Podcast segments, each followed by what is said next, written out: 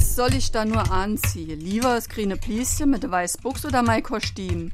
Was Menschen du? Oh, zieh halt irgendetwas an. Ah, dir ist es also egal, wie ich rumlauf. Meine Herren, mach doch nicht so Geschiss. Du hast der ganze Schrank voller Kleider. Da wird doch noch irgendetwas dabei sein. Ah jo, ist etwas dabei. Ich kann mich nur nicht entscheiden und wollt halt nur deine Meinung wissen. Meine Meinung? Da frag ich doch sonst auch nicht noch. Was du anziehen sollst, das kannst du grad halle wie Dachdecker. SR3. Warum wir so reden. Wie man schwätze.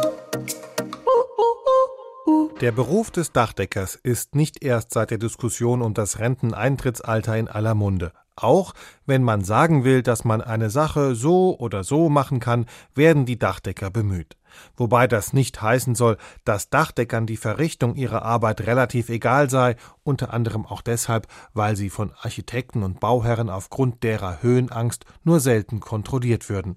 Diese Erklärung ist zwar relativ weit verbreitet, dürfte aber falsch sein. Viel wahrscheinlicher ist, dass die Redensart mit den mittelalterlichen Handwerkszünften zu tun hat. Damals gab es vielerorts keine eigenen Dachdeckerzünfte, ganz einfach deswegen, weil es schlicht und ergreifend nicht genug Dachdecker in einer Stadt gab. Deshalb konnten die wenigen Dachdecker frei wählen, welcher anderen Zunft sie beitreten wollten, zum Beispiel der der Zimmerleute. Da sie die Wahl hatten, konnten sie es also halten wie ein Dachdecker. SR3.